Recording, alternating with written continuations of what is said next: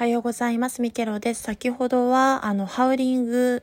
やバグのために2枠同時進行で立ってしまい、えっと、20名にお集まりいただいた枠は音が無音の配信となってしまって、大変ご迷惑をおかけして申し訳ありませんでした。5時枠から6時枠に向かう時間帯はハウリングが起きやすくます。そして、えっと、